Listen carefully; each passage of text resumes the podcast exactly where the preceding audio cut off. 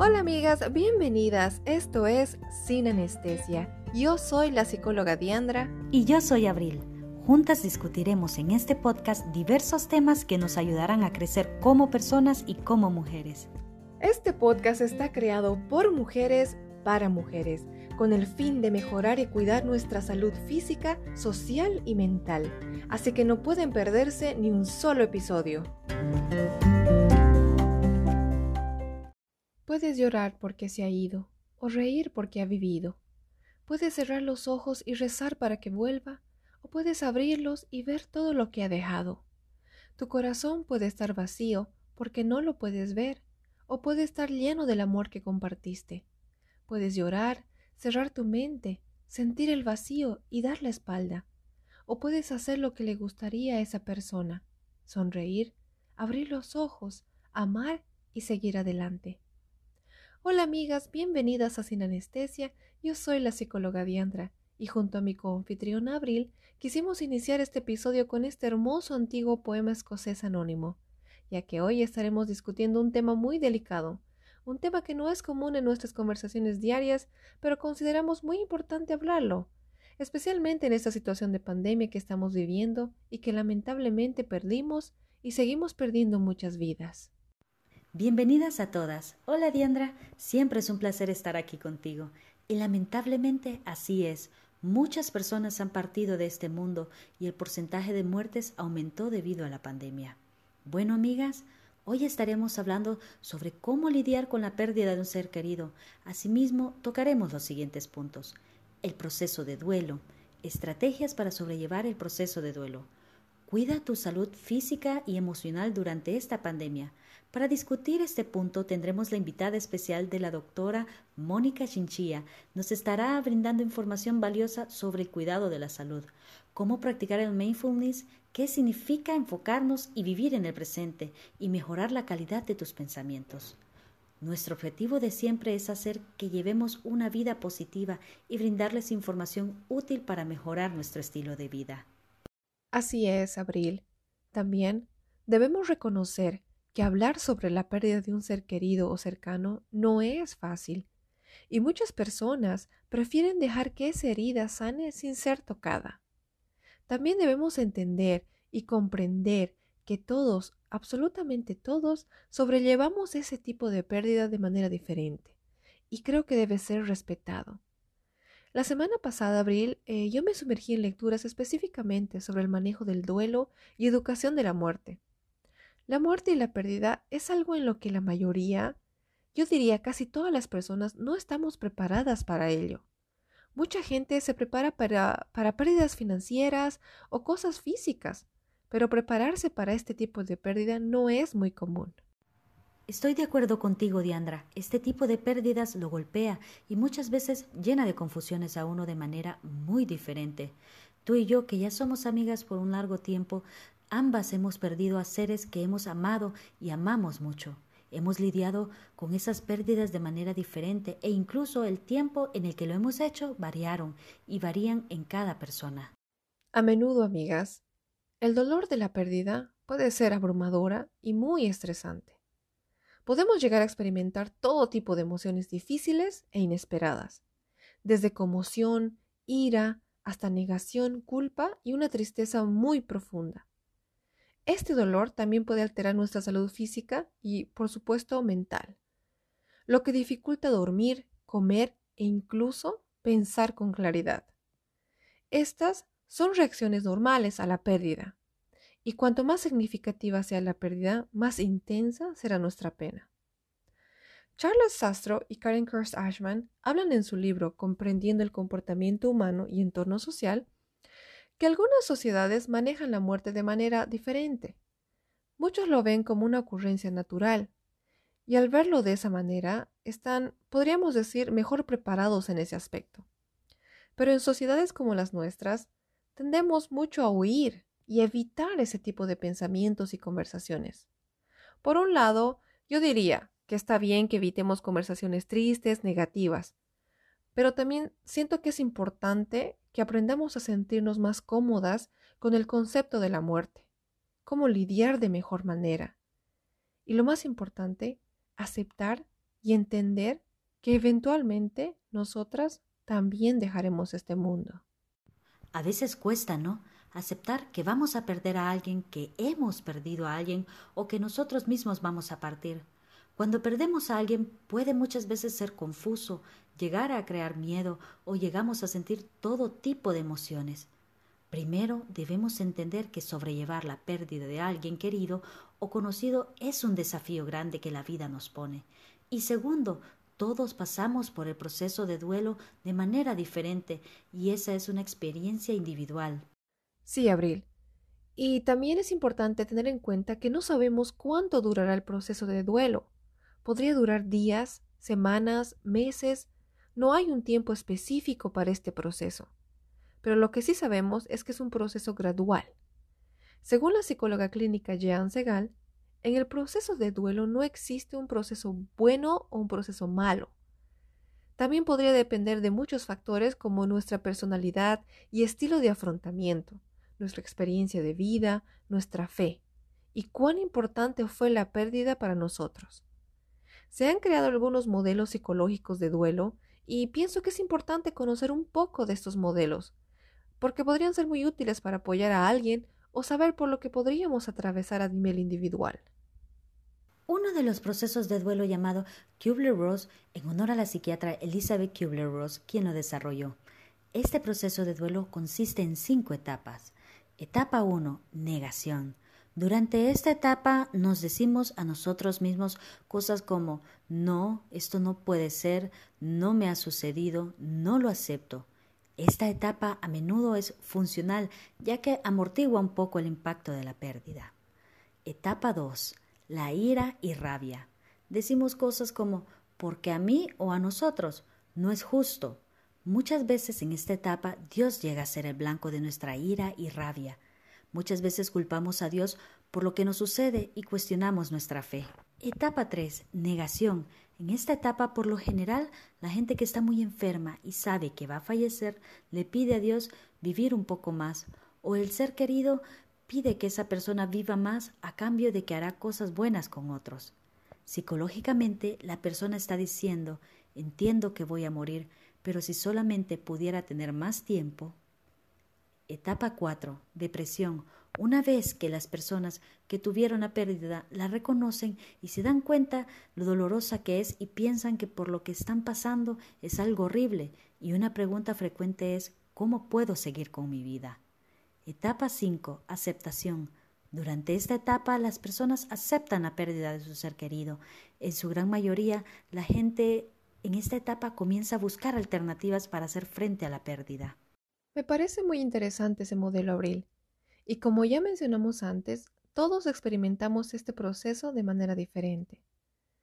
Encontré otro modelo en el libro de comportamiento humano de Charles Sastro y este modelo está compuesto por 10 etapas. Es un poco similar a de Kabler y son las siguientes. 1. Negación y shock. 2. Erupción de emociones. 3. Rabia. 4. Enfermedad. Este punto me gustaría comentarlo así muy rápidamente.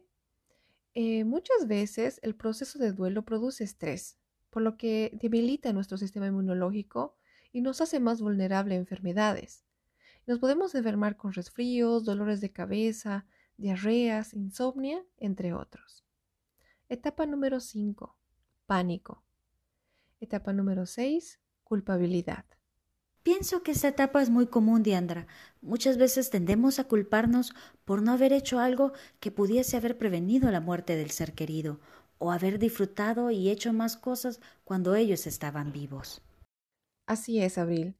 Yo, honestamente, me quedé estancada en esa etapa bastante tiempo. Y cada que lo pienso, aún siento culpa.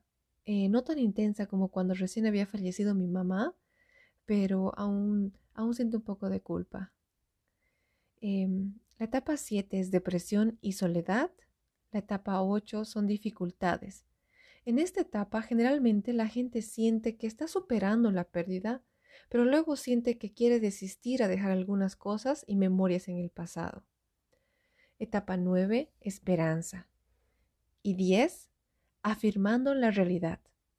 Aquí la persona comienza a reconstruir su vida. Siente que no será la misma que antes, porque las memorias de la pérdida permanecerán, pero la reconstrucción se sentirá satisfactoria. Bueno, esos son los dos modelos psicológicos de duelo más comunes y creemos que es importante tener al menos una idea, por lo que algunas personas atraviesan cuando pierden a un ser querido o puede ser muy útil cuando estemos en esa situación. Ahora, lo más importante, ¿cómo podemos lidiar con la pérdida de un ser querido? ¿Cómo enfrentamos ese dolor? ¿Y cómo continuamos con nuestras vidas? Esa y muchas otras son las preguntas que nos hemos hecho y hacen las personas que experimentan el gran desafío de perder a un ser querido. Las estrategias que a continuación vamos a compartir con ustedes podrían resultarles útiles para lidiar con su pérdida. La Asociación Americana de Psicología sugiere que hablar de la muerte con un ser querido, con amigos, familiares o colegas de confianza puede aliviar el dolor. No es buena idea quedarnos estancados en la etapa de negación, ya que podría llevar al aislamiento y frustrar nuestra red de apoyo, en este caso, gente que nos ama. Aceptar nuestros sentimientos es totalmente normal, sentir rabia, sentir tristeza, frustración, impotencia, entre otros. Cuídese usted y a su familia. Comer bien, hacer ejercicio, descansar le ayudará a superar cada día y seguir adelante ayudar a otros que también lidian con la pérdida, aunque no lo crea usted, está comprobado que ayudar a otros que experimentan lo mismo o algo similar que nosotros hace que nos sintamos mucho mejor con nuestra propia situación. Rememora y celebra la vida de tu ser querido. Para mí fue muy difícil el celebrar la vida de mi mami en su ausencia. Algo que me pasaba era que no quería festejar nada, ni mi cumpleaños, ni el de mi hijo, menos el de mi mami, porque sentía que no era justo para ella que todos celebremos mientras ella estaba ausente. Me hacía sentir muy culpable. Pero algo que me ayudó mucho fue a pensar e imaginar qué me diría ella si me viera haciendo esas cosas. Mi mami era un ser muy tierno y muy alegre. Estoy segura que me pediría que celebre, que pase un hermoso momento con mi familia, y eso la haría muy feliz. Abril ¿A ti te ha pasado algo así cuando perdiste tu papi? Pues déjame decirte, Diandra, que al inicio fue muy difícil. No aceptaba que mi papá ya no estaba. En mi mente pensaba que estaba de viaje y luego caía en realidad que no iba a volver. Y sí, estuve muy deprimida. Llegué al punto de sentirlo en la casa, sus pasos. Deseaba tanto verlo, pero poco a poco fui aceptando su pérdida. Traté solo de recordar lo feliz que me había hecho y cada cosa que hizo por mí. Ahora en sus cumpleaños celebro su vida y vivo la mía tal como él deseaba verme, disfrutando cada día, creciendo en muchas áreas como persona y cada logro se lo dedico a él. Bueno, algunas otras estrategias muy útiles en esta situación son llorar. Llorar es totalmente aceptable, amigas y amigos. Lloren cuando sientan la necesidad. Llorar ayuda a liberar la tensión, sacar consuelo de nuestra fe, rezar, meditar, visitar lugares que les den paz y tranquilidad para ayudar a aliviar su dolor. Y finalmente, hablar con un terapeuta o con un experto en el tema podría brindarles una mejor guía. Antes de continuar, quisiéramos aclarar unos cuantos mitos sobre el proceso de duelo. Mito número uno. ¿El dolor desaparecerá más rápido si lo ignoramos? No. Tratar de ignorar nuestro dolor o evitar que salga a la superficie solo empeorará a largo plazo. Para una curación real es necesario que enfrentemos nuestro dolor y lo lidiemos activamente. Mito número 2. Si no lloramos, ¿significa que no lamentamos la pérdida? No. Llorar es una respuesta normal a la tristeza, pero no es la única. Los que no lloran pueden sentir dolor tan profundamente como los demás. Es posible que simplemente tengan otras formas de mostrarlo. Mito número 3. ¿Seguir adelante con nuestra vida significa olvidarnos de nuestra pérdida? No. Seguir adelante significa que hemos aceptado nuestra pérdida, pero eso no es lo mismo que olvidar podemos seguir adelante con nuestra vida y mantener el recuerdo de alguien o algo que perdimos como parte importante de nosotros.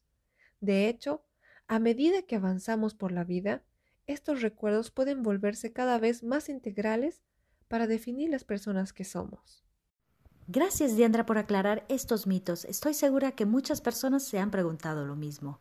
Ahora queremos darle la bienvenida a la médico general Mónica Chinchilla, que amablemente ha aceptado ser parte de este episodio. Ella es nacida en Cochabamba, Bolivia, egresada de la Universidad Privada Abierta Latinoamericana y asimismo estudió sus diplomados en la Universidad Mayor de San Simón y Universidad Franz Tamayo.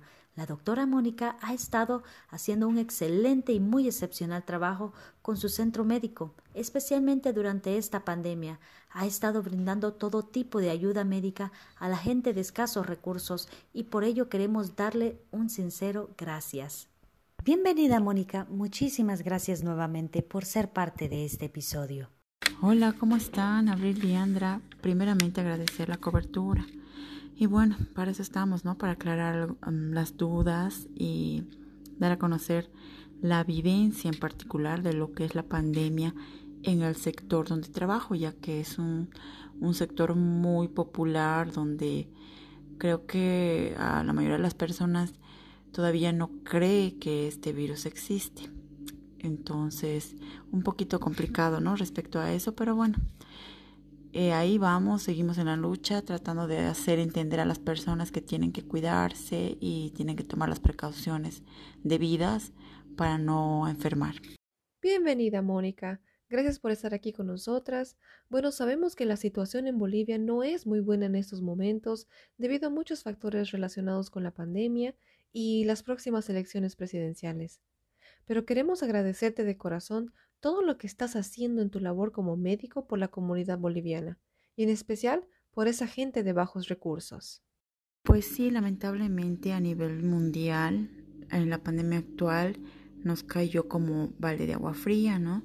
Más aún en los países tercermundistas. Y en el caso de Bolivia en particular es completamente un caos, porque acabamos de salir de un gobierno que se posesionó durante 14 años. Imagínense, ¿no? Son 14 años con un solo gobierno donde prácticamente no, no hicieron nada en el sector salud ni en lo que es educación. Aparentemente todo estaba hecho, ¿no? Pero ahora en la realidad que estamos viviendo no tenemos absolutamente nada en salud, cómo respaldarnos, cómo tratar de sobrellevar esto. Es realmente lamentable la situación que estamos viviendo. Eh, pero en resumen, fueron 14 años maquillando una apariencia de fraude y mentiras eh, del anterior gobierno, ¿no? Dejando de lado las prioridades como es la, el sector salud en particular y lo que es la educación. Mónica, como bien sabes, este episodio se trata de aprender a sobrellevar y lidiar de la mejor forma con la pérdida de un ser querido.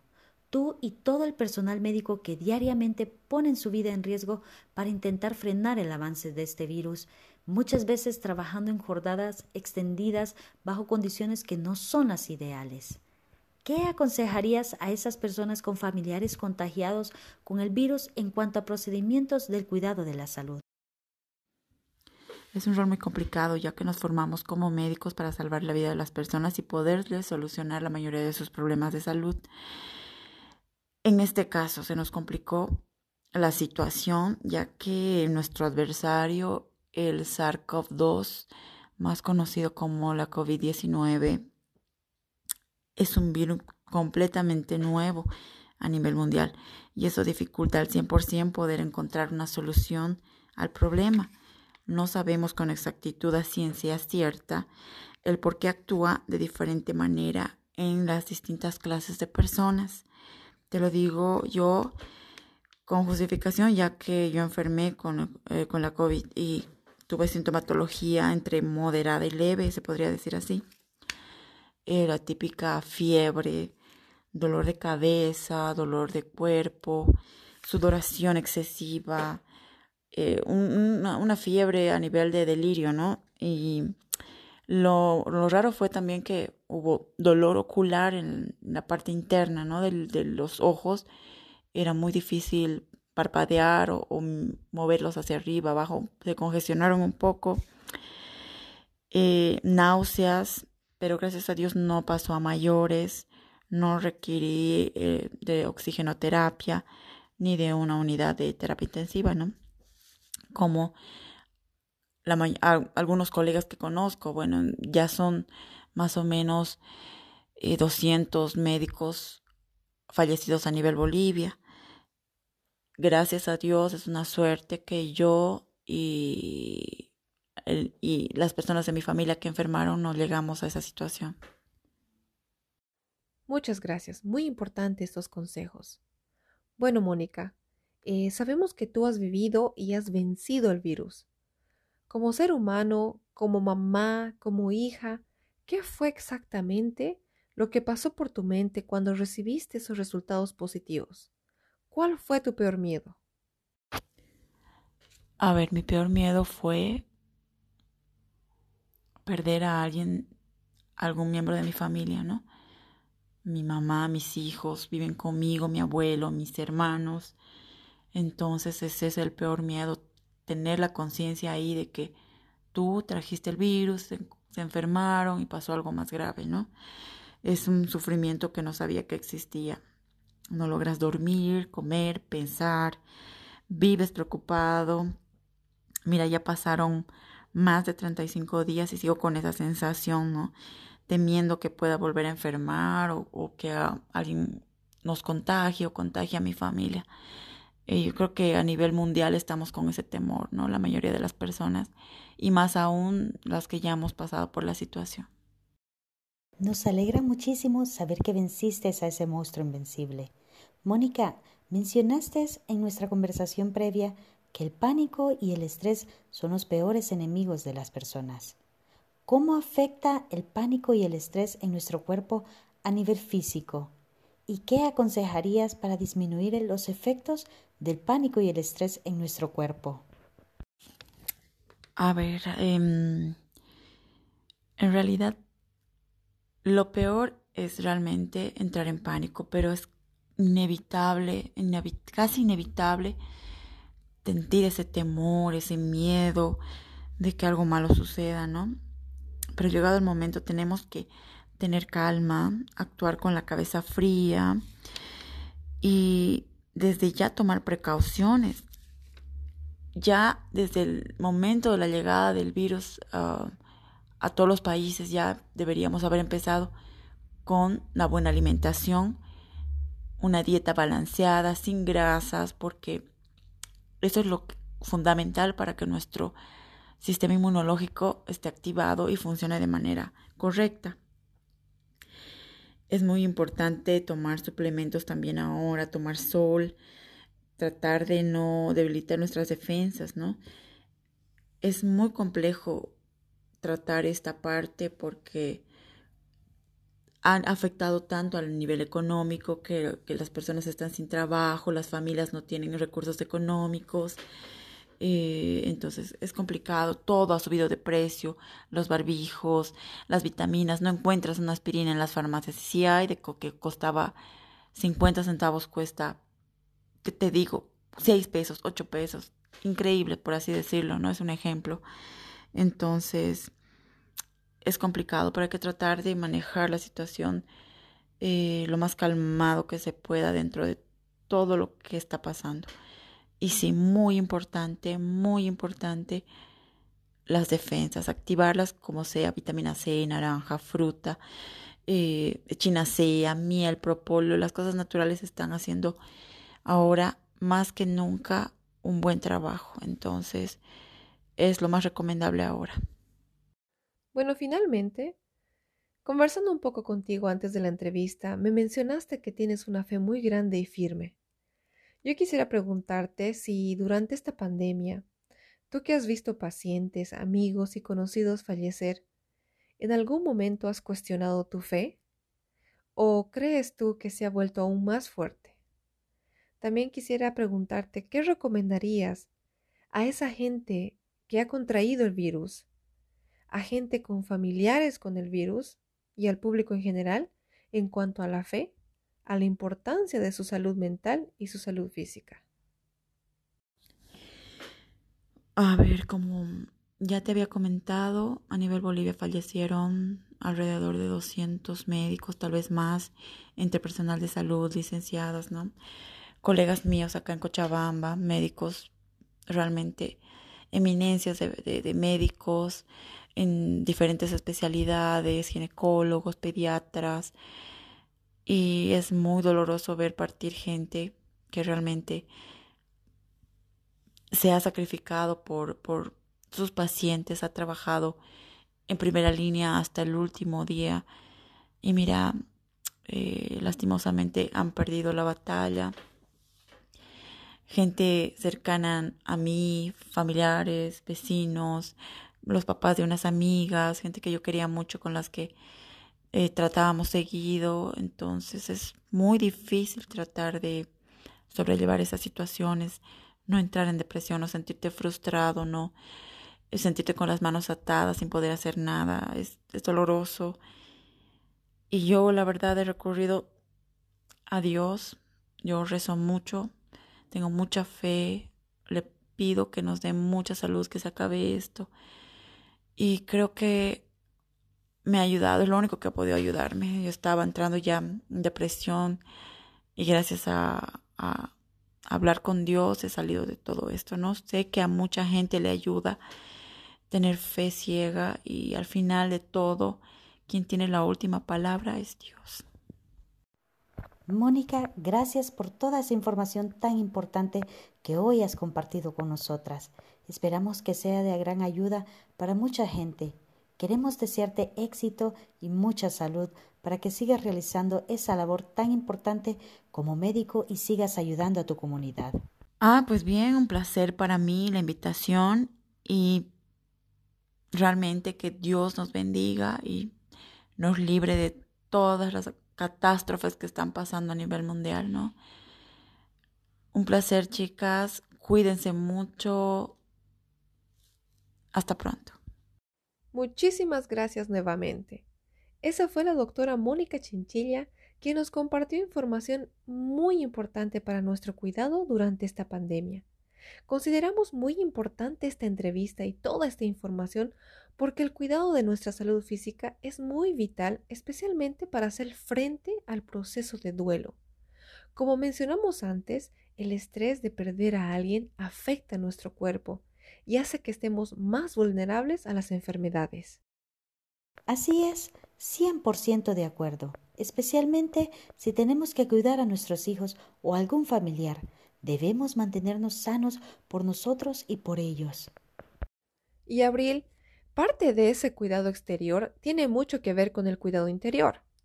Reconstruir nuestra vida después de perder a un ser querido puede parecernos imposible o hasta agotador, ya que podemos sentir que no importa cuántas veces tratemos de seguir adelante, ahí está ese dolor y tristeza, hasta rabia quizá pero debemos enfocarnos plenamente en el presente, ya que no es saludable emocionalmente quedarnos en la etapa de culpabilidad y pensar que si tal vez hubiera hecho esto, esa persona aún seguiría aquí, o ¿por qué no hice eso? o fui a este lugar con esa persona mientras aún estaba aquí. Aquí es donde la práctica de mindfulness juega un papel muy importante. Mindfulness significa vivir el presente. Mindfulness nos ayuda, amigas, a combatir el estrés y ansiedad y nos lleva a un estado de calma. Vivir estancados en el pasado no es saludable. Planear solo el futuro tampoco lo es porque no es seguro que lleguemos a ese futuro, ¿verdad?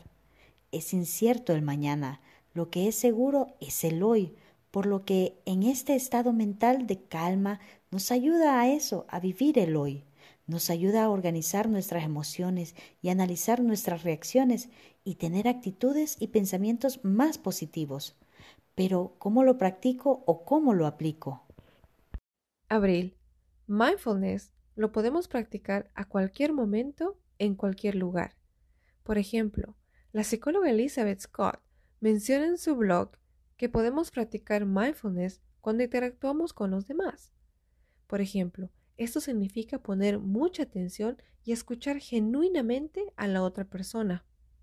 Podemos también practicarlo en cada actividad, vivirlo, sentirlo y disfrutar cada cosa que hacemos.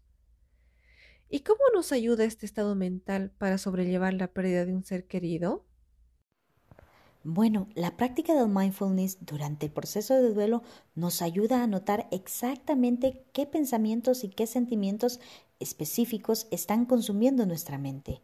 Nos ayuda a darnos cuenta y aceptar estos pensamientos y permitirnos encontrar el momento adecuado para abordarlos. Así es. Comprendemos lo doloroso que puede llegar a ser la pérdida de un ser querido o alguien muy cercano pero si logramos practicar las estrategias que mencionamos con anterioridad y las de mindfulness, que son meditar, respirar, observar nuestro alrededor, disfrutar el hoy e identificar nuestras emociones, nos ayudará a continuar con nuestras vidas. El lograr eso no significa que hemos olvidado nuestra pérdida, sino que hemos aprendido a vivir con ello. Bueno, amigas, mil, mil gracias por quedarse hasta el final con nosotras. Esperamos que toda esta información haya sido de gran ayuda. Y si saben de alguien que necesite escuchar esta información, por favor no duden en compartirlo. Quiero que sepan que nosotras nos sentimos siempre contentas de compartir información útil con ustedes. Y por favor, no olviden que no están solas. Hay gente a su alrededor que las aman y las necesita. Este episodio va dedicado para todas esas personas que lamentablemente han perdido seres queridos y quiero que sepan que el proceso de duelo no es para siempre. Manténganse positivas y no pierdan la fe. Un abrazo enorme a todas, hasta el próximo episodio.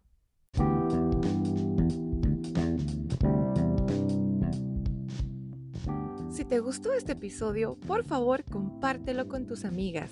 ¿Quieres estar informada sobre lo nuevo en Sin Anestesia? Síguenos en YouTube, Instagram y Facebook. Y si quieres compartir una experiencia o tienes un comentario o sugerencia, por favor escríbenos a sinanestesia002.gmail.com. Que tengan un día muy positivo y nos vemos en el siguiente episodio.